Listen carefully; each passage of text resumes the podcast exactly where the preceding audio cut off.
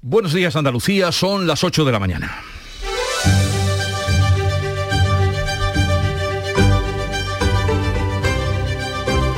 En Canal Sur Radio, La mañana de Andalucía con Jesús Vigorra.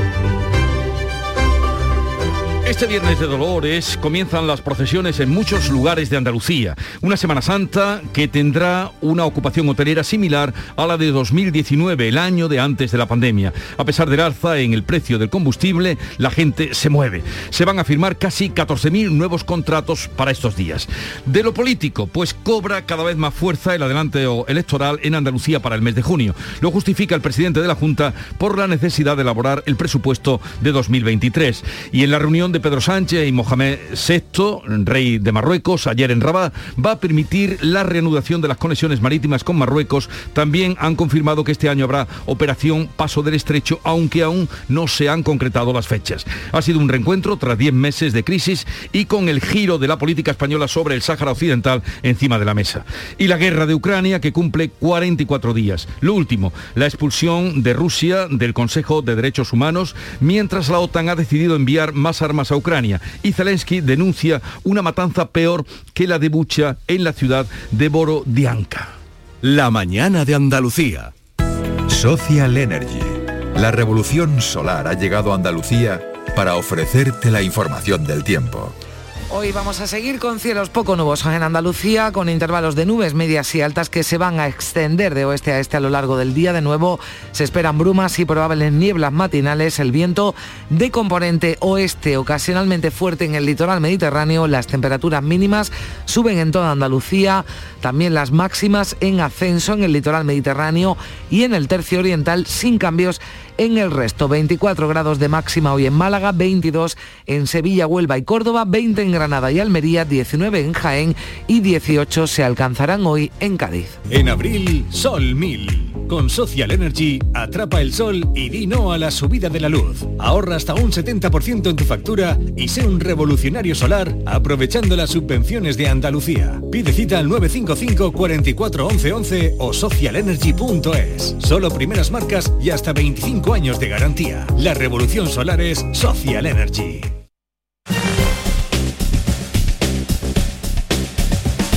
Otro asunto importante a tener en cuenta es la situación del tráfico, carreteras andaluzas. Conectamos, conectamos con la DGT, nos atiende Gonzalo Martín. Buenos días. Muy buenos días. Comienza esta jornada de viernes con mucha tranquilidad en la red de carreteras andaluzas. En cada una de las provincias a esta hora se circula con normalidad. Solo van a encontrar leves dificultades de entrada a Sevilla en la A49 a su paso por Tomares y ya en Málaga también leves dificultades en esa A7 en Amoníaco sentido Málaga Málaga Capital, por lo que les pedimos precaución en ambas vías. 17 millones de euros. 17 millones de euros. Tu hija acaba de ponerle agüita al perro en un plato de tu vajilla de la jugar de boda. Pero piensa en 17 millones de euros. Ya puedes comprar tu cupón del Extra Día de la Madre de la ONCE. El 1 de mayo, 17 millones de euros. Extra Día de la Madre de la ONCE. Compensa y mucho. A todos los que jugáis a la ONCE, bien jugado. Juega responsablemente y solo si eres mayor de edad. La mañana de Andalucía con Jesús Bigorra. Noticias. La mañana que informativamente trae una vez más el adelanto de las elecciones andaluzas a junio que va cobrando fuerza. Juanma Moreno dice que hará lo que sea mejor para los andaluces. El vicepresidente, Juan Marín, prefiere esperar da después del verano. Carmen Rodríguez Garzón. Sí, la posible convocatoria de elecciones en junio está protagonizando el debate político, también protagonizaba buena parte de la sesión plenaria de este jueves en la Cámara Andaluza, que para algunos ya ha sido el último pleno de la legislatura. En la sesión de control, en el debate entre el presidente y la portavoz del PSOE, Ángeles Ferri acusaba al jefe del Ejecutivo de buscar un relato, una excusa para convocar antes de que toque. Moreno le recordaba a los socialistas que pudo convocar cuando aún no tenían candidato. Si lo hace, finalmente, ahora, si convoca en junio, es para tener, decía Juanma Moreno, los deberes hechos. Usted no quiere hacer un adelanto técnico, quiere hacer un adelanto frívolo, tan frívolo como el que hizo su compañero Mañueco en Castilla y León, que convocó en mitad de la sexta ola. Pues pregúntele a él qué pasa cuando se convoca frívolamente. Se paga en las urnas. Yo no voy a hacer nunca, ni este gobierno va a hacer nunca, lo que se hizo en la última legislatura, de convocar unas elecciones en un momento difícil y no dejar nada absolutamente hecho de algo tan importante como son los presupuestos de la comunidad autónoma. Aquí si nos vamos, nos vamos para hacer los deberes. En esa línea, el consejero de Economía, Rogelio Velasco, se sumaba a su compañero de Hacienda, Juan Bravo, al entender que la convocatoria de junio, de junio permitiría tener presupuestos antes de que termine el año. Efectivamente, no contar con un presupuesto propio sino para este año, sino un presupuesto prorrogado, impide o obstaculiza mucho el que esa inflación vaya a reducirse. Pero el líder de Ciudadanos en Andalucía y número dos del Ejecutivo, Juan Marín, no lo ve tan claro. Deberíamos agotar la legislatura. Estoy convencido de que esa ha sido la voluntad de este Gobierno y es lo que deberíamos de hacer. Es cierto que finalmente es el presidente de la Junta el que toma esa decisión, pero creo que sinceramente que en este momento eh, pues no sería acertado, porque sería parar eh, un momento de crecimiento económico. Dice Juan Espada, el líder del peso andaluz, que Moreno ya tiene decidido que las elecciones serán en junio, pero aún no quiere hacerlo público. Si esto está escrito, si aquí sabemos todos perfectamente que va a haber elecciones en junio, el único que no nos lo quiere decir hasta que no decida decirlo, que además tiene capacidad para ello, es el presidente de la Junta de Andalucía. Pero eso no quita para que esto sea un auténtico clamor diario. Porque mire, al final, ¿sabe lo que pasa cuando solo hablamos de la fecha electoral o de la convocatoria? Que no hablamos de la incapacidad de gestión del gobierno andaluz. Bueno, lo que sea o lo que tenga que ser será desde luego después de Semana Santa. El presidente de la Junta aprovechaba también el pleno, quien ve como el último pleno eh, antes de las elecciones, para anunciar que compensará la escalada de precios a las empresas que trabajan con la Administración. Sí, será un decreto ley al que dará luz verde el Consejo de Gobierno de la próxima semana y por el que se aprueban medidas urgentes en materia de revisión excepcional de precios en los contratos públicos de obras por el sobrecoste de la inflación un sobrecoste que pone en peligro actualmente la propia viabilidad de esos contratos y también de miles de puestos de trabajo en Andalucía, lo explicaba Juanma Moreno. Mejorando también la normativa nacional y ampliando la cobertura a muchos contratos y más empresas que se podrán beneficiar de esta medida en la que vamos a poder compensar de unas pérdidas que actualmente ponían en peligro la propia viabilidad de esos contratos de las empresas y sobre todo, que es lo que más nos preocupa, de miles de puestos de trabajo en Andalucía. Muchas gracias. Y aunque hoy tendremos un alivio en esa escalada de precios de la que hablábamos, porque baja de forma importante el coste de la luz. Tendremos el precio medio más bajo en el mercado mayorista desde antes de la invasión rusa de Ucrania. El megavatio hora va a costar 154 euros con, 70 céntimos, unos 60 euros más barato que ayer. El precio máximo, atención, va a ser esta noche entre las 10 y las 11. Ahí pagaremos 252 euros el megavatio pero se van a registrar mínimos de 7 euros el megavatio hora esta tarde, entre las 4 y las 6.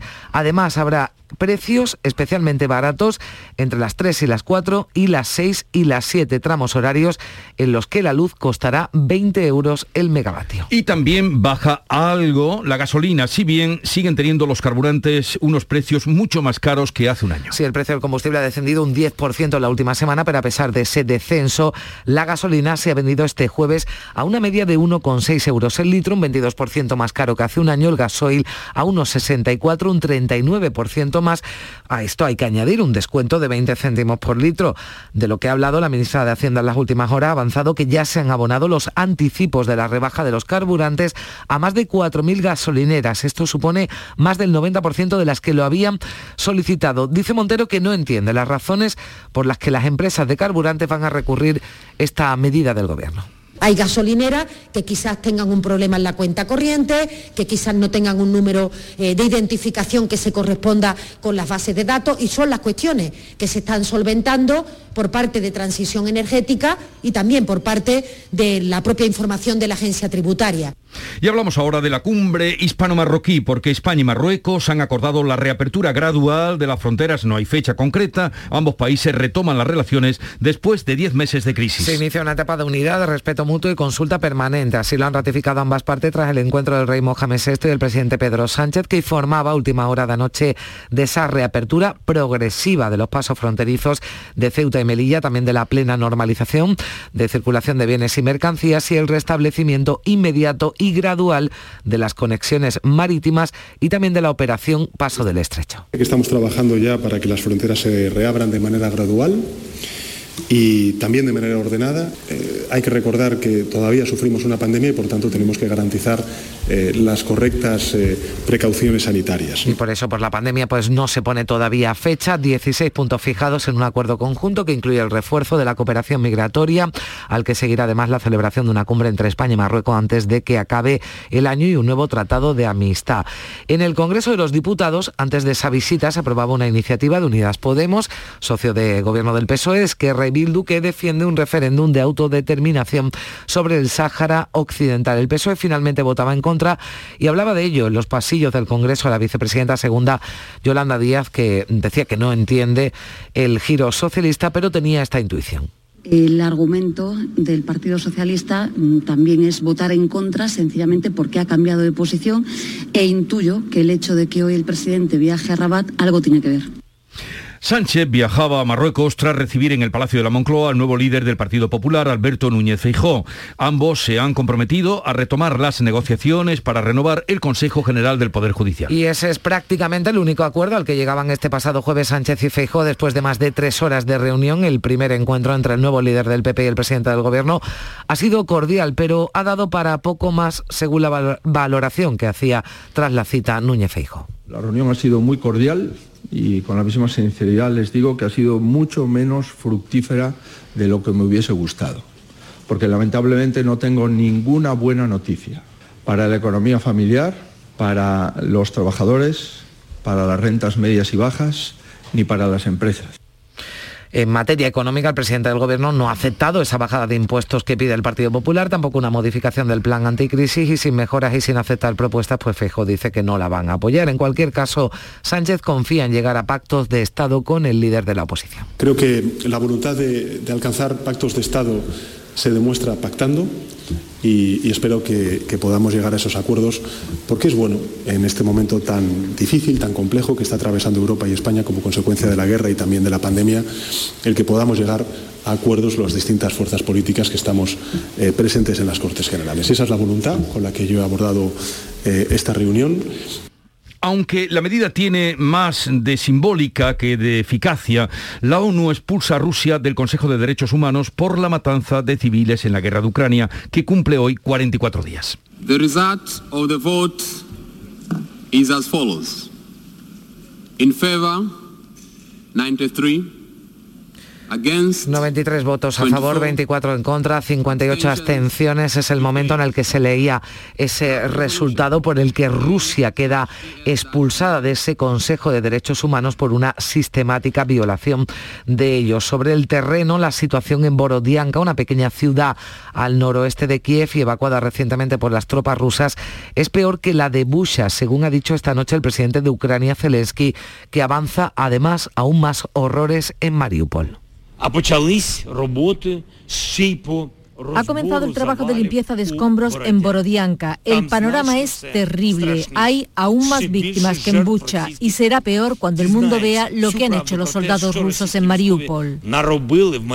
Por primera vez el portavoz de Vladimir Putin, Dmitry Peskov, admite importantes bajas en el ejército ruso. Ha hablado también de la repercusión de las sanciones en su economía, de la que dice sólida y aguanta bien.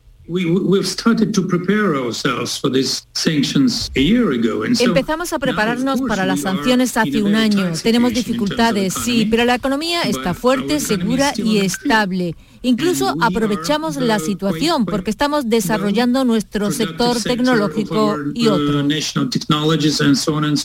Los 27 han dado luz verde a un quinto paquete de sanciones a Rusia. La Unión Europea deja de importar carbón, prohíbe la exportación de alta tecnología y la OTAN también ha acordado, en este caso, un nuevo envío de armas a Ucrania. Vamos ahora con otro asunto importante e inquietante para eh, la agroalimentaria andaluza, porque la ministra de Industria, Reyes Maroto, espera dar hoy buenas noticias sobre la aceituna de mesa. Se va a reunir en Washington con los responsables de comercio del gobierno de Joe Biden y confía en que retiren por fin los aranceles de Estados Unidos sobre este producto. Maroto ha dicho que en estos momentos solo hay que imponer sanciones a Putin, que los aliados deben hacer lo contrario, reforzar las relaciones. Ya en noviembre, un grupo de expertos de la Organización Mundial del Comercio dictaminó que los aranceles de Estados Unidos a la importación de aceitunas negras españolas era un, eran incompatibles con las normativas del organismo. Son las 8.15 minutos de la mañana.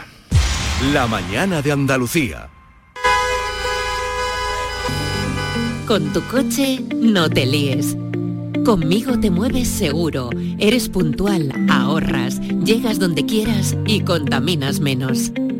Transporte público de Andalucía, seguro, económico y sostenible. Junta de Andalucía.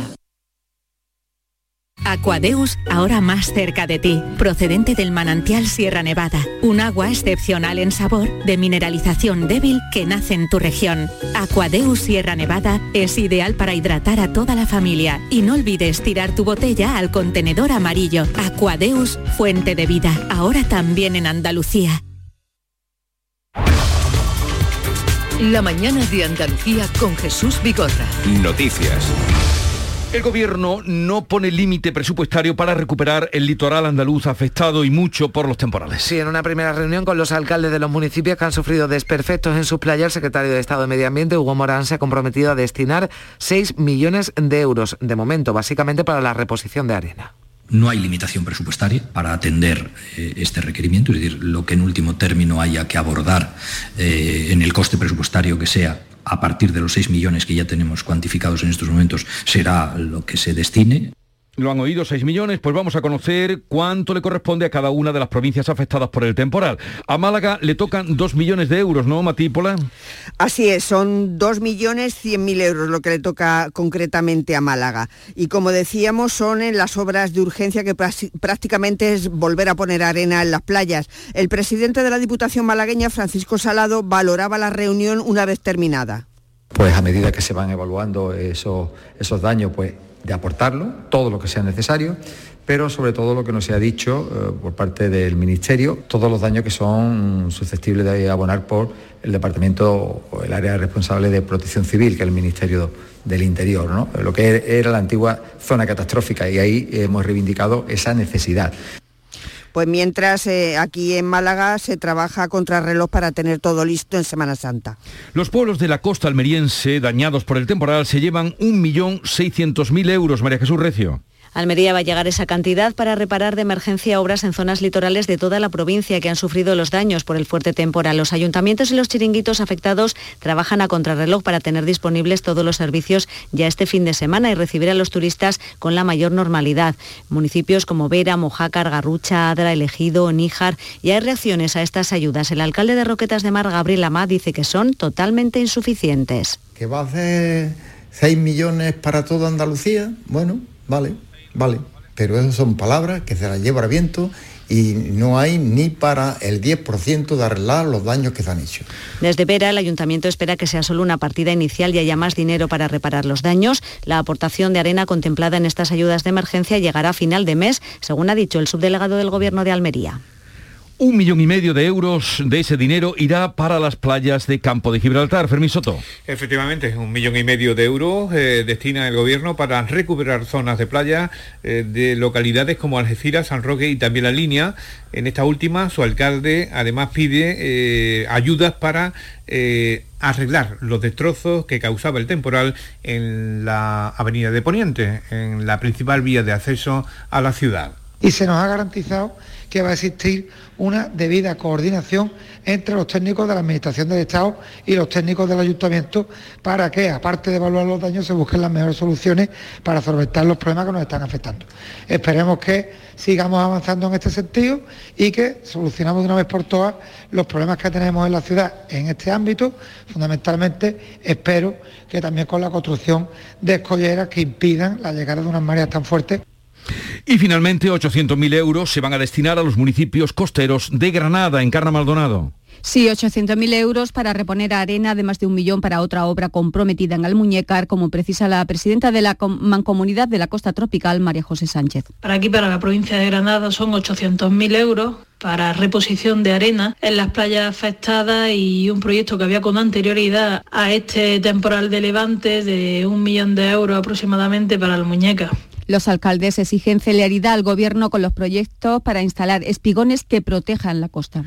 Otra vez se habla de los espigones, ya veremos eh, cuando venga el próximo temporal. El caso es que la costa andaluza pretende estar en perfecto estado de revista para recibir a los miles de visitantes que han escogido Andalucía para pasar sus vacaciones de Semana Santa. Las previsiones turísticas son muy buenas, en algunos casos similares allá a los niveles prepandemia. Según Excel Tour, la ocupación estará en Andalucía en un 93% de la que hubo en 2019. La vuelta de las procesiones, el pronóstico de buen tiempo para los días festivos han animado las reservas, cuenta Oscar Perelli, que es el director de estudios e investigación de Celtur. Y eso hace que respecto a las previsiones que tenemos, cada vez que se va sucediendo la realidad, las van mejorando derivado de esas ganas de, esas ganas de viajar. Sevilla va a estar casi al completo a partir del jueves santo. Nos lo contaban desde el Hotel Doña María, que están contentos a pesar de que el turismo internacional no se ha recuperado. Se nota la falta de afluencia del turismo internacional pero bueno, se ha suplido muy bien con el Nacional, así que muy contentos, la verdad. En la costa están pendientes del tiempo, de momento la ocupación oscila entre el 70 al 80%, buenas perspectivas también en Sierra Nevada, donde están abiertos más de 82 kilómetros de pista, las últimas nieves caídas han dejado la estación en perfecto estado, cuentan desde el Hotel Melia.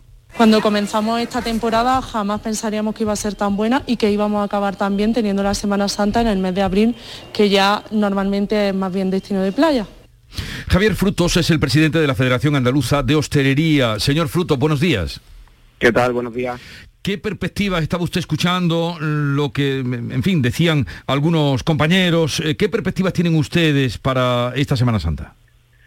Bueno, pues la línea de la ocupación sobre todo, que nos afecta mucho a, nosotros, pues las perspectivas, como decían, están siendo buenas. Sobre todo creo que la segunda parte de, de la semana a partir del jueves, que prácticamente hay buen tiempo en todo en toda Andalucía, eso también va a propiciar que, incluso esa ocupación de última hora, pues bueno, se vaya moviendo algo más y, tengamos una Semana Santa, pues bueno, como llevamos esperando eh, más de dos años, ¿no? Así que, bueno, en principio las perspectivas son buenas, quizá el contexto del que el que nos hubiera gustado a todos, porque el tema de la inflación la verdad que nos está apretando mucho, pero bueno, sobre todo el, el poder llegar a la normalidad después de dos años sufridos, yo creo que que es positivo y así lo, nos lo planteamos, claro. Poder llegar a la normalidad, dice usted que sería volver a los datos de prepandemia del año 2019.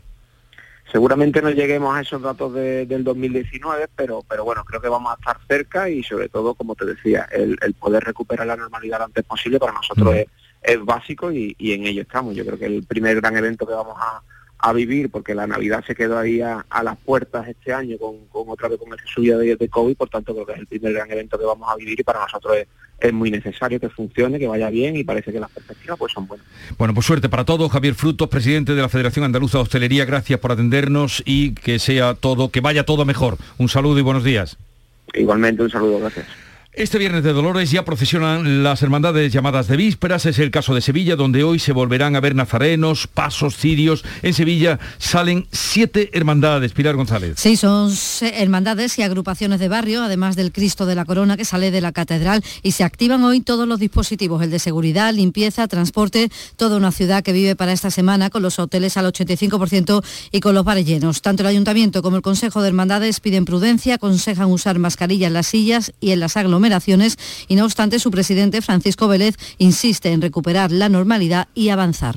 Yo creo que esto nos vamos a terminar olvidando de los dos años, aunque quede ahí, pero bueno, esta, pesadilla vamos a, mirar hacia adelante y bueno, nos queda todo, todo lo mejor ya a unos días vistas. Ya el viernes de Dolores tendremos las primeras uh, nazarenos en la calle, las primeras procesiones en la calle y ya empezaremos a vivir lo, nuestro. Se activa el plan de seguridad con 6.000 efectivos municipales que se suman a 2.500 policías nacionales y guardias civiles. Viernes de Dolores muy celebrado en la popular Plaza de Capuchinos de Córdoba que se llenará de gente. Acude también hasta allí el presidente de la Junta, Toñi Merino. Pues sí, la Semana Santa de la Normalidad trae en este Viernes de Dolores una de las imágenes típicas en Córdoba, la veneración a la Virgen de los Dolores en esa plaza de Capuchinos en San Jacinto. Desde ayer están ya colocadas las vallas para ordenar la llegada de esos fieles que se prevé bastante intensa desde primera hora de la mañana. Los cordobeses, como ha sido habitual hasta que llegó el COVID, se echan a la calle en esta jornada para visitar a la Señora de Córdoba. Este año el presidente de la Junta, como decías, asiste a esos actos durante toda la mañana, además de visitar a la Virgen de los Dolores, va a asistir también a la misa misa que el obispo de Córdoba oficiará a las 11. Ya por la tarde, este viernes de Dolores va a llenar las calles de Córdoba de Vía Crucis. Hay previstos más de una decena para toda esta jornada. Y en Rota, en Cádiz, a estas alturas siguen buscando costaleros. Salud, Botaro. Pues sí, reclaman a los ciudadanos que les ayuden para afrontar una de las tareas más difíciles que las, las de llevar un paso. Se quejan de que muchos se van a otras ciudades, abandonan la suya y no hay cuadrilla. Sergio Lainez, prioste de la Hermandad del Cristo del Amor. Aún así, teniendo la cuadrilla completa de, para el Paso Virgen, nos veríamos obligados a, a no salir porque si el titular no sale, no salimos a aceptación de penitencia pues advierten de que es un problema que podría afectar a otras localidades pequeñas que ponen en peligro el futuro de sus procesiones y hacen este llamamiento. Las hermandades ultiman los desfiles procesionales mientras que otros piensan ya en la playa, por ello unos y otros miran al cielo muy pendientes del tiempo de cara a la Semana Santa. Nosotros también y para mm, mantenerles a ustedes informados, saludamos a Luis Fernando López Cotín, es delegado territorial de la EMET para Andalucía, Ceuta y Melilla. Señor López Cotín, buenos días. Muy buenos días. A ver, díganos usted eh, qué perspectivas, qué tiempo va a hacer esta Semana Santa. Bueno, en líneas generales eh, estará mm, presente en las altas presiones y tendremos un tiempo relativamente estable prácticamente casi la totalidad de la Semana Santa. Sin embargo, hay una borrasca, una borrasca que se está profundizando además de una manera importante en el Atlántico Norte. La verdad es que está bastante bastante hacia el norte, está a latitudes muy superiores a la nuestra, pero es profunda. Ah, y, es posible que, para el lunes un frente asociado a esa, a esa borrasca nos afecte. O sea que salvo esa inconveniente del, del, lunes y posible prolongación de la inestabilidad quizás hacia el martes, el resto de la semana parece que las altas presiones van a dar estabilidad a la atmósfera. Bueno, pues lunes y martes, dice usted, influiría sobre todo Andalucía, incidiría en toda Andalucía. Sí, bueno, influirá sobre todo al norte de la península, pero también en Andalucía. Eh, ya digo que es una borrasca bastante profunda y entonces el frente es bastante activo y la idea es que el lunes vaya barriendo la, la península entre el lunes y el martes, ¿no? Sería el periodo en el cual parece que, nos podría afectar, ¿no?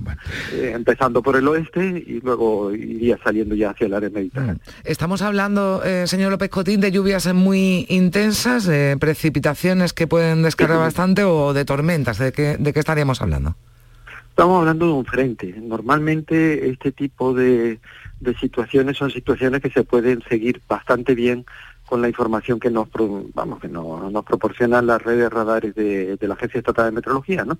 Entonces, bueno, pues es una cosa que eh, pienso que puede estar bastante controlada, ¿no? no, no, no se trataría de tormentas aisladas que surgen dentro de una masa de aire, que es muy propio de la primavera, pero que parece que en principio no vamos a tener esas circunstancias este año. Luis Fernando López Cotín, delegado territorial de la EMET para Andalucía, Ceuta y Melilla, gracias por atendernos, que tenga un buen fin de semana y también vacaciones de Semana Santa, si es que las puede disfrutar. igualmente. Muchas gracias. Adiós, adiós, buenos días. A las 3 de esta tarde la DGT pone en marcha la operación especial de tráfico con motivo de la Semana Santa, en la que se prevén más de 3.200.000 desplazamientos de largo recorrido en Andalucía hasta el domingo 17 de abril. Tras dos años sin Semana Santa se prevé que para estos días se produzca un importante éxodo de vehículos. Eh, recordamos además que desde el pasado 21 de marzo hay en vigor nuevas normas de tráfico que se refieren a velocidad, uso del móvil, cinturón de seguridad para concienciar sobre la necesidad necesidad de aumentar la atención al volante y evitar accidentes, la DGT ha puesto en marcha una campaña impactante. Hagamos que el Big Data se equivoque. Y es que según los más importantes analistas en España, 36 personas con diferentes perfiles morirán estas vacaciones en las carreteras. Hoy de nuevo, Ministerio y Consejería de Salud ofrecerán los datos de la pandemia para conocer la evolución del coronavirus. Los últimos ofrecidos señalaban una bajada de la tasa de incidencia en 40 puntos hasta situarse en los 250 casos por cada 100.000 habitantes.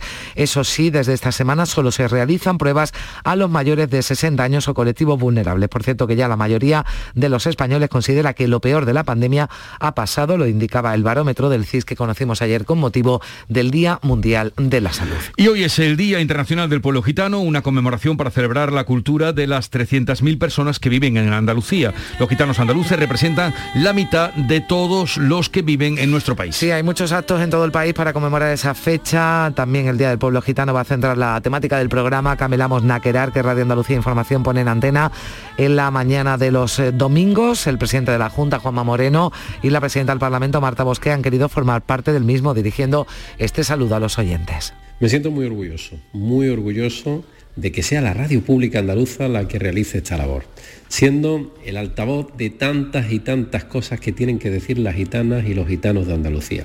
Y sobre todo, ayudando a derribar tantos falsos estereotipos y poniendo en valor todo el talento, la capacidad y el potencial que tiene esta comunidad. Desearos a todos los gitanos y gitanas, no solamente a ese medio millón ya que están aquí en Andalucía, sino los que están por toda España y por todo el mundo entero, todo lo mejor. Programa Camelamos a Querar que podrán oír completo el domingo a las 9 de la mañana en Radio Andalucía Información, RAI. Tiempo ahora para la información local. En la mañana de Andalucía de Canal Sur Radio, las noticias de Sevilla. Con Pilar González.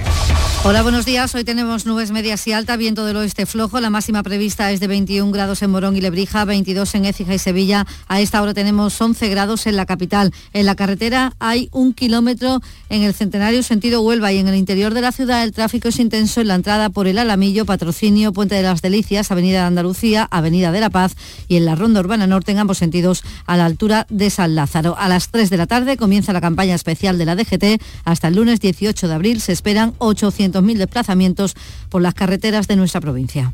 Automóviles Berrocar, más de mil coches de todas las marcas y modelos. La mejor garantía del mercado, inmejorable financiación, sin sorpresas de última hora y con total transparencia para que la compra de tu nuevo coche sea una decisión inteligente. 50 concesionarios Berrocar y más de 700 talleres concertados en territorio nacional. Entrega a domicilio totalmente gratis. GrupoBerrocar.com Siete hermandades estarán este viernes de Dolores en las calles de Sevilla. Después de dos años volveremos a ver a los primeros nazarenos, cirios y pasos. La misión sale del Claret, Bellavista de la Parroquia del Sagrado Corazón, Pino Montano de San Isidro Labrador, Pasión y Muerte de los Salesianos de Triana, el Cristo de la Corona de la Catedral, Bendición y Esperanza de la Parroquia de Jesús Obrero y la agrupación Paz y Misericordia de Rochelambert. El alcalde de Sevilla, Antonio Muñoz, visita hoy el CECOP, el centro operativo, y se activa el plan de seguridad. 6.000 efectivos entre policía y servicios se suman a 2.500 agentes de las fuerzas y cuerpos de seguridad del Estado.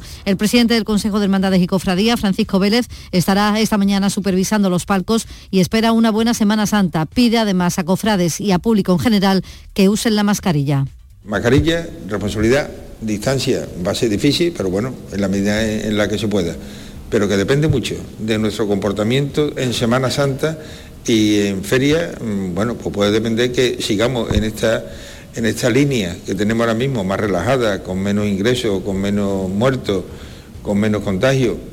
Eso ahora depende de nosotros pide el uso de la mascarilla, sobre todo en las sillas, y cuando haya aglomeraciones. Ante la feria, el alcalde espera que no se convierta en un foco de contagios, apela al sentido común, especialmente dentro de las casetas, y mientras tanto los caseteros mantienen los paros, aunque tenían previsto comunicar hoy su decisión definitiva. Lo decidirán los responsables de la asociación que aglutina a la patronal. No serán asamblea. El alcalde confía en que se desconvoque porque recuerda que no tienen motivos sigo haciendo una llamada a la precaución, al sentido común y en la medida de lo posible que se pueda llevar la mascarilla, pues que la sigamos llevando porque la pandemia no ha desaparecido. ¿Eh? Entonces, aunque no sea obligatorio, yo creo que eh, hay que seguir eh, tomando ciertas precauciones. Bueno, es el alcalde hablando de la necesidad de ser prudentes en feria con el uso de la mascarilla. Recordaba hablando de el paro de los caseteros que no tienen argumentos porque la reforma laboral en nada modifica el horario y la jornada laboral. Les contamos también que la ministra de Industria, Reyes Maroto, espera dar hoy buenas noticias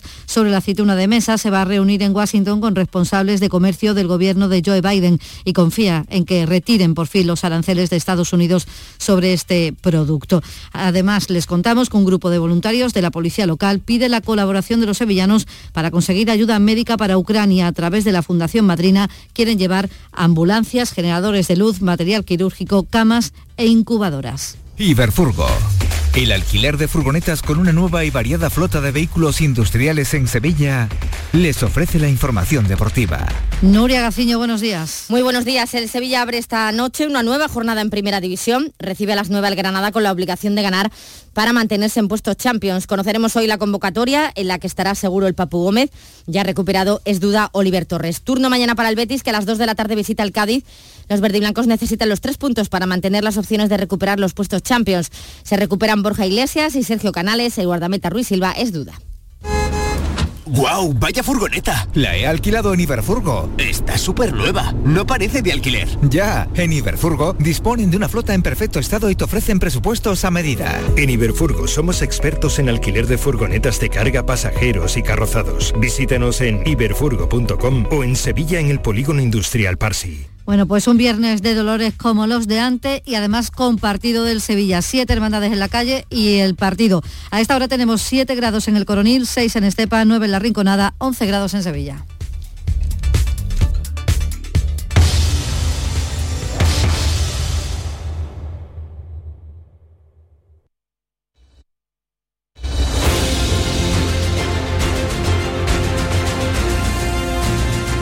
8.35 minutos de la mañana, mañana de un viernes de vísperas. Todo mm, está por empezar. eh, y muchas, eh, mucho entusiasmo, ilusiones puestas en lo que vendrá en estos días. Bien, vamos a charlar enseguida con Rosana Saez, con Antonia Sánchez y con Javier Rubio. Buenos días. En el sorteo del cupón diario celebrado ayer, el número premiado ha sido 67.382. 67382. Asimismo, el número de serie correspondiente a la paga premiado con 3.000 euros al mes durante 25 años ha sido 3131. Hoy, como cada día, hay un vendedor muy cerca de ti repartiendo ilusión. Disfruta del día. Y ya sabes, a todos los que jugáis a la 11, bien jugado. Pipas Reyes son las pipas de siempre. Ahora encontrarás tus pipas Reyes más grandes, con más aroma, con más sabor y más duraderas. Tradición e innovación para traerte tus mejores pipas Reyes. Las del paquete rojo, tus pipas de siempre. Hola Ana, ¿qué tal? Muy bien, aquí vengo de recoger al peque de la escuela infantil. Pues yo acabo de solicitar la plaza para el mío. Ah, qué bien. En Andalucía te ofrecemos una educación de confianza, una formación de calidad para avanzar en la igualdad de oportunidades y poder conciliar. Del 1 de abril al 3 de mayo solicita plaza en las escuelas y centros infantiles públicos o adheridos al programa de ayudas de la Consejería de Educación y Deporte. Infórmate en www.juntadeandalucía.es barra educación. Junta de Andalucía. La actualidad y las novedades en salud siguen estando en Canal Sur Radio, en Por Tu Salud. Las noticias sobre investigación médica, prevención, terapias, las personalidades destacadas de la medicina en Andalucía. Por Tu Salud, desde las 6 de la tarde con Enrique Jesús Moreno. Quédate en Canal Sur Radio, la radio de Andalucía. Buenos días. En el sorteo de mi día de la 11 de ayer, la fecha ganadora ha sido 21 de febrero de 1983. y el número de la suerte el 4. Recuerda que hoy, como cada viernes, tienes un bote millonario en el sorteo del Eurojackpot de la 11. Disfruta del día. Y ya sabes, a todos los que jugáis a la 11, bien jugado.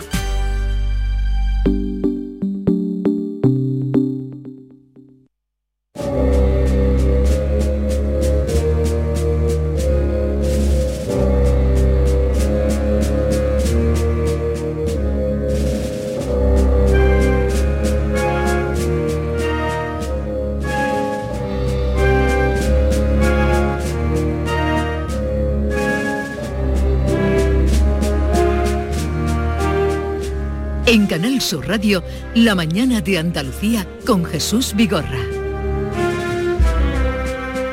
Vamos a crear un poco de ambiente, si nos lo permiten, ustedes los oyentes y también eh, los compañeros eh, con los que vamos a charlar esta mañana. Antonia Sánchez, eh, desde Almería, su directora de La Voz de Almería. Buenos días. Hola, muy buenos días. De música tan propia. Eh, Soleádame la mano, es una, ¿no? Javier Rubio, tú Sí, bien la conoces, ¿no? Sí, sí, sí, sí, Soleádame la mano. ¿Es una de, de tus marchas preferidas? o? Es mi preferida. Ah, es tu preferida.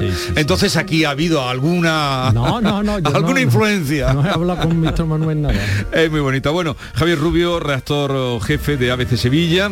Eh, viernes de vísperas, Rosana Saez, presidenta de la Asociación de la Prensa de Jerez. Buenos días, Rosana. Buenos, buenos días a todos. Tam- También en Jerez salen hoy algunas de las llamadas procesiones de vísperas. Sí, ya empezamos, ya empezamos, ya más con una ilusión, Jesús, que estamos, vamos, esto que parecía una cosa normal y cuando ahora la valoramos el doble.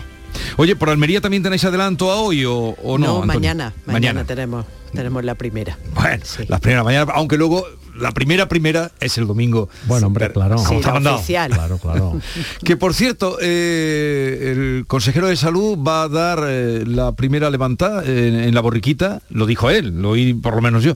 Y luego todos los delegados de salud van a dar, eh, van a hacer lo propio en cada Ah. una de las capitales. Bueno, bonito detalle, ¿no? Porque yo creo que este momento de, de Semana Santa es un poco, por lo menos así lo entiendo yo, y yo creo que en el resto de Andalucía también, ¿no? Es un momento de recapitulación del año. No solo de un año, es que estamos recapitulando tres, Tres años. años. Entonces, ¿qué, qué mejor momento ese que, bueno, pues eh, recordar, por supuesto, acordarnos de todos los que han fallecido con la pandemia o por cualquier causa, que ya no están entre nosotros, y bueno, y agradecimiento, agradecimiento en primer lugar, mm, tratándose de un hecho religioso, pues agradecidos a Dios de que nos ha conservado la vida. Tan sencillo como eso. Así es, además, si os acordáis, la Semana Santa, después de las fallas, fue de lo primero que se suspendió y ya parece como que la mente sabia empiezas a borrarlo, pero aquello fue terrorífico y lo que y yo me sumo a tus palabras de recordar a todas estas personas que han fallecido con la pandemia, a las que siguen falleciendo, a las que están en los hospitales y a esas pobres familias, bueno, que han quedado rotas y que están rotas por el dolor de haber perdido por el COVID a seres queridos y que la Semana Santa al final tiene ese sentido, ¿no? Salir a la calle, dar gracias y, y lo que dices, el, el detalle, bueno, yo vi eh, al consejero, pues yo creo que es un detalle bonito, ¿no? Y que además nos recuerda, nos recuerda que esa pandemia sigue ahí, que tenemos que tener muchísimo cuidado y que aunque lo queramos normalizar por completo, bueno, pues que tenemos que ser muy Sí. conscientes de que va a haber mucha gente en la calle, como dice el consejero Bulla, que me hace la palabra Bulla. Esa palabra es que esa palabra Es muy andaluza. Sí, pero es más sevillana, yo creo que no sé si en Aquí en Córdoba también le llaman también muy- mucho, ¿eh? eh, también se utiliza en Porque yo ya la empiezo a utilizar Sí. y cuando, cuando voy por el norte se ríen porque Se digo, ríen sí, de lo es de que la es bulla. la bulla, pero es que está muy bien expresado, está Sí, muy bien dicho. ¿Se utiliza también en Almería, Antonia Bulla? Sí, sí, pero aquí se utiliza más con el sentido de prisa. Sí. Ah, bueno, Sí, sí, claro, de tener llevar bulla mucha bulla, llevar mucha prisa. Sí, sí, sí, sí. Sí, sí, igual me he liado yo, sí, sí. Es más No, de la... no, No, no, no. eh, dices eso- bien, pero eh, eh, la bulla de aglomeración... En Sevilla la- aglomeración la, especial... la bulla es una multitud mm, informe que no se sabe cómo se camina, cómo Pero- pero- se Mezclado mueve, con la rapidez, Va ¿no? a tener que hacer un diccionario. claro. ¿eh? Sí, bueno, hombre, está el de Antonio Burgo, ¿verdad? El diccionario eh, cofradiero de Antonio Burgo. A ver, sí. eh, poníamos esa música para crear, entrar en ambiente, pero siento Antonia y siento Rosana que no estáis aquí, porque también para crear ambiente tenemos sobre la mesa unas eh, exquisitas torrijas Ay, no me que, digas. que como cada viernes de Dolores, eh, la farmacia del Dulce, que está en la calle Jesús del Gran Poder, esquina Hombre de Piedra, nos han traído desde primera hora de la mañana, lo siento. El año que viene nos lo decís y nos vamos para Y, no- y Sevilla. nos vamos. Bueno, no, no falla, ¿eh? Uy, cómo me gustan las torrijas, ¿Ah, sí? además. Uy. Están Y los riquísimas. roscos, los rosquitos. Sí, Mm, es-. Estas vienen puntualmente. El miércoles de ceniza llegan las de Casa Ovidio, eh, Casa Hombre. Ricardo Antiguo Ovidio. Eso, Eso es, lleva eso años y años. Mm, Miércoles de ceniza llegan. Y el viernes eh, ¿De Dolores? llegan, está menos años por- desde que está la farmacia del dulce abierta. Y de dulce, de Pues dulce. disfrútalas. no, aquí vienen todos, al, al estudio van pasando. todo- Hombre, todo el a un panal de rica miel, Eh. Jesús. Pudo ser el de ayer, cambiamos ahora de tercio, porque vamos a estar un poco con la fiesta, un poquito que se note, que estamos ya con espíritu de viernes y, y de Semana Santa, pero eh, pudo ser la de ayer la última sesión plenaria de la legislatura en Andalucía. Pudo ser. No, pero no te pregunto para que me digas, pudo ser. No, no, pero va- vamos a ver, ya- yo, yo te lo he dicho más de una vez en antena, yo no tengo ninguna bola de cristal, yo no sé lo que va a suceder. Es cierto y todo apunta a que se van a adelantar las elecciones a junio, pero claro, en función de que se adelanten, no sé si el domingo 19 o el domingo 26 daría lugar a una a otra sesión plenaria eh, después de Semana Santa. Eh. Parece que a final de mes tocaría eh, sesión plenaria. En función de, claro, según el día, hay que descontar 55 jornadas antes, que es la fecha en que hay que firmar el decreto de, de disolución del Parlamento y convocatoria de elecciones. Tan sencillo como eso. Mm, ¿Todo apunta? Pues sí, todo apunta. Mm. Eh, aquí hemos pasado de pensar, yo te decía, junio, Sí. junio es la fecha antes de las elecciones. Después mm, vino lo de Castilla y León y dijimos, "Uh, nos vamos a octubre, Sí, noviembre. con porque, seguridad. eh, esto ha salido regular nada más. Pero claro, es que las cosas pasan tan deprisa y en el PP han pasado tantas cosas en tan poco tiempo que ahora estamos otra vez en que sí, que van a ser en junio. O eso pensamos, ¿no? Todo, todo apunta, ¿no? Y además, como Claro. tú dices, en política en 24 horas, porque fíjate la crisis que acaba de, como dijo ayer Feijóo, ya, que la dan ya por cerrada y con una unidad absoluta y el apoyo a Andalucía, pero en 24 horas cambian las cosas y con esta crisis, por eso estaban ahí las elecciones, que sí, que no. Yo creo, y, según además la teoría de Moreno y de Juan Bravo, el tema que ellos están, el relato que tiene ahora mismo sobre la mesa el PP es la situación económica. Saben que por ahí es por donde pueden ganar elecciones, están hablando de que se necesita ese presupuesto y si todo sigue como ahora, en el que la última encuesta eh, que acabamos de ver, pues le sigue dando, eh, eh, acordaros que además el PP está doblando casi resultados porque está gobernando, pero los resultados de las anteriores elecciones fueron eh, eh, 26 diputados, entonces parlamentarios. Entonces yo creo que ahora mismo eh, el PP ve una posibilidad ahí. También las encuestas estamos viendo también cómo está dando eh, la subida de Vox, que en Andalucía a mí no me sorprende, o sea, por, por lo que se ve, por lo que se escucha, por lo que se habla.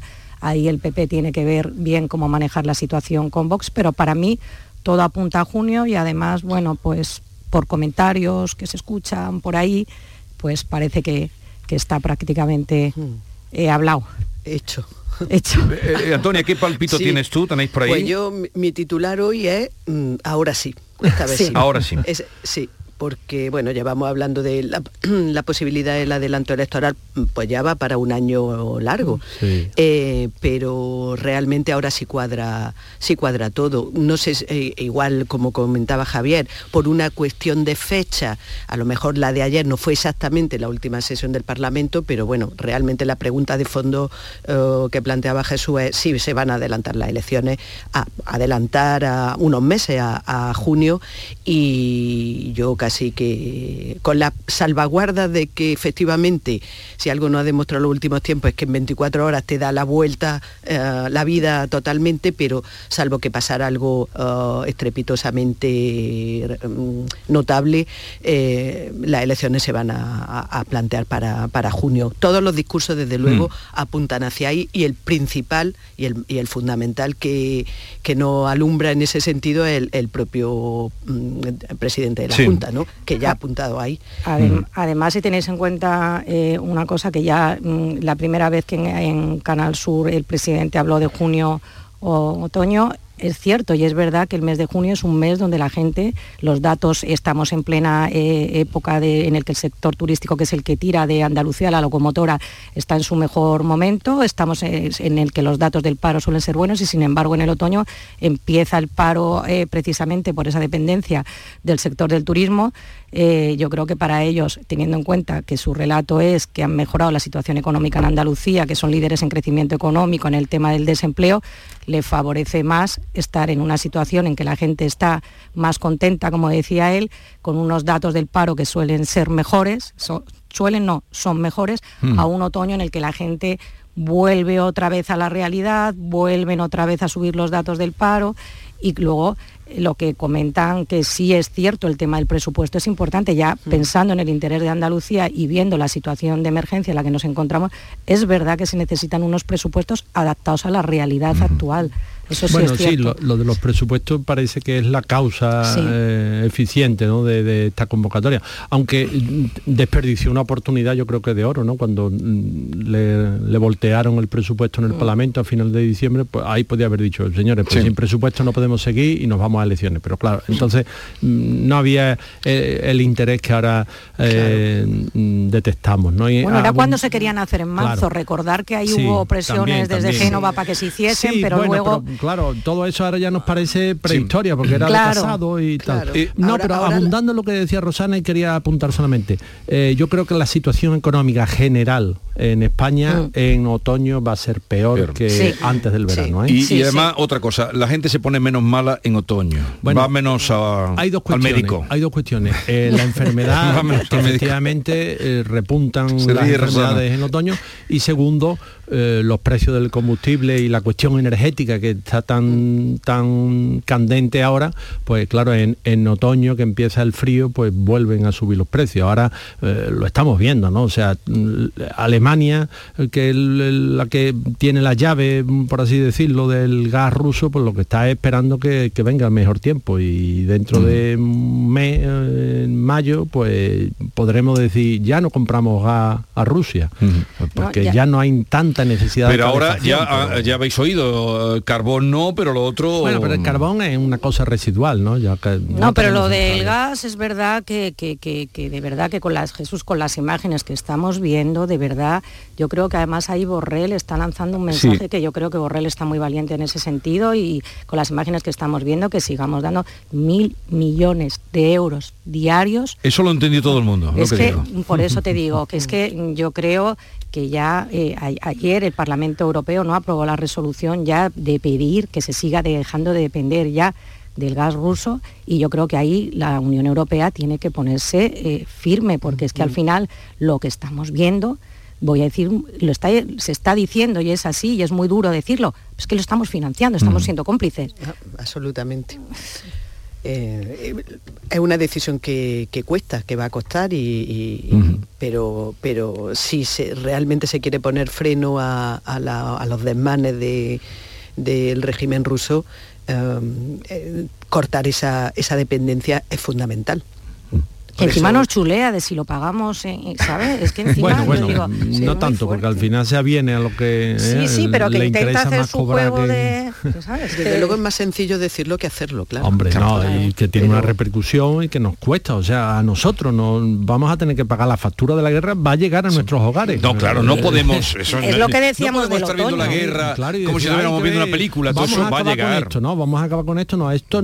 ¿Usted cuánto está dispuesto a, a poner de sí, de su comodidad, de su beneficio, de su mm, bienestar? ¿Cuánto está dispuesto a poner para que no sucedan matanzas como la de Bucha o la de Brodinka que estamos ahora empezando a atisbar? ¿no? Sí, y lo que- y lo que veremos. Y lo que y lo veremos. que veremos. Es que Claro. es lo que estamos diciendo, es que estamos en una guerra, se está produciendo una guerra y yo creo que eso que nos está afectando a todos, porque no solo ya las sanciones económicas, es que lo que estamos viendo ahí, que es una guerra en directo, nosotros decíamos, ¿os acordáis cuando íbamos al cine, cuando estrenaron la lista de Schindler y todo el mundo, yo me acuerdo perfectamente que salí del cine y casi no me enteré de la película de lo que lloraba la gente, o sea, que todo el mundo los lagrimones, y ahora tenemos telediarios que nos están enseñando horrores exactamente igual y yo digo, y mm, hay que hacer, no sé, te sientes un poco impotente cuando lo ves, ¿no? Porque dices, por lo que yo he visto de pequeño en las teles o en los cines, ahora lo estoy viendo en directo Ujú. y, y- y yo creo que sí que se están poniendo sanciones, que se está actuando, pero que se tiene que ir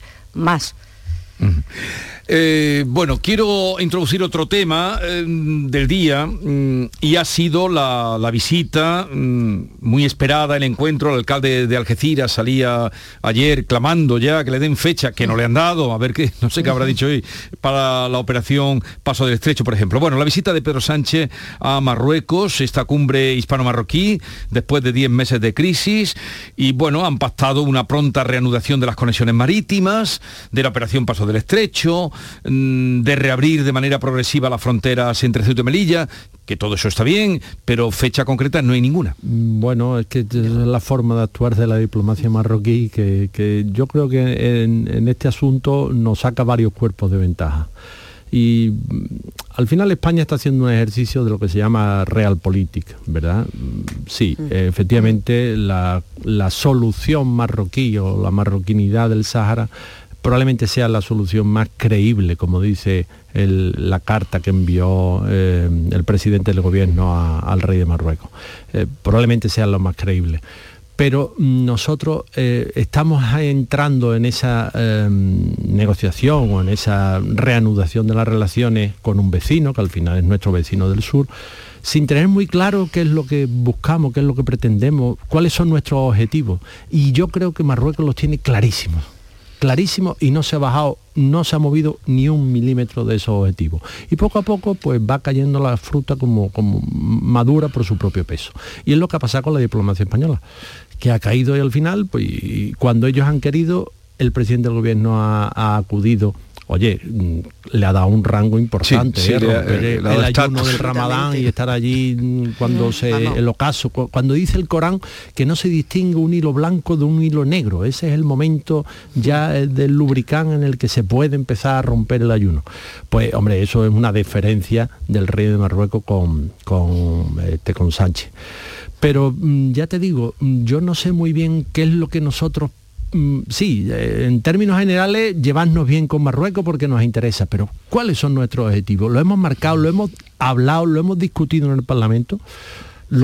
¿Están por lo menos de acuerdo los dos principales partidos mm, a esa pregunta que estás haciendo? Mm, es, que, parece que, bueno, seguirme que yo sé por dónde vamos, ¿no? Como cuando, eh, ahora que estamos en Semana Santa, ¿verdad? La pandilla de amigos y se pone a andar por el centro, que nunca ha estado, eh, seguirme y acaban perdiendo. No, Le sigue, no le sigue nadie, solo pues, Esa es la impresión que me da, ¿no? Javier, pero lo único que le sigue es el ministro de Exteriores, como le siguió le, sigue la nación entera, ¿eh? detrás del presidente del gobierno vamos todos. Mm, vamos, pero su decisión, como dijo ayer Fijo, fue absolutamente eh, unilateral, no ha contado con nadie, se ha ido sin el aval del Congreso. Y te decía lo de Álvarez, porque también acordaros con el tema del indulto, cómo le siguió el ministro de Justicia, fue ahí el único y cómo mm. acabó. Yo lo digo solo, lo dejo ahí a ver cómo va a acabar, porque en realidad, cuando estamos viendo lo que estamos viendo, este presidente ha ido a arreglar lo que estropeó él hace un año, porque ha dado un giro absolutamente eh, eh, en la política de una forma que es que acordaros que esto es una filtración, o sea, que es Marruecos el que toma la delantera, que luego nos enteramos del comunicado por un medio de comunicación y bueno, que mm, todos sabemos lo que pasó y el chantaje al que estamos sometidos y los acuerdos a los que ha llegado ayer, eh, eh, bueno, pues nos tendrá que explicar todo bastante mejor, ¿no? Porque tampoco hay una, una, gran novedad. Y, y por otro lado, que es que es verdad, que es que va absolutamente por libre.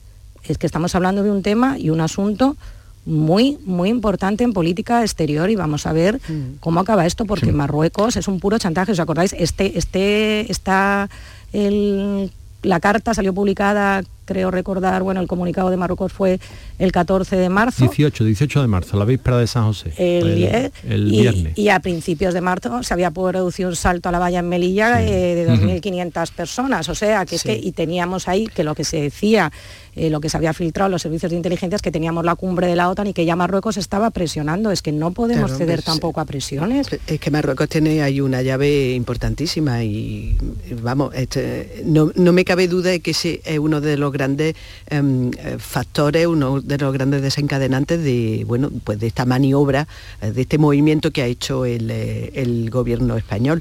desde luego, yo, para mí lo de ayer em, posiblemente pase a la historia de la diplomacia española como, bueno, pues un, día de unos gestos absolutamente encontrados y, opuestos, ¿no? Por un lado, lo que pasaba en las primeras horas en, el Parlamento y por otro lado lo que pasaba en la eh, lo que pasó en, Rabat, ¿no?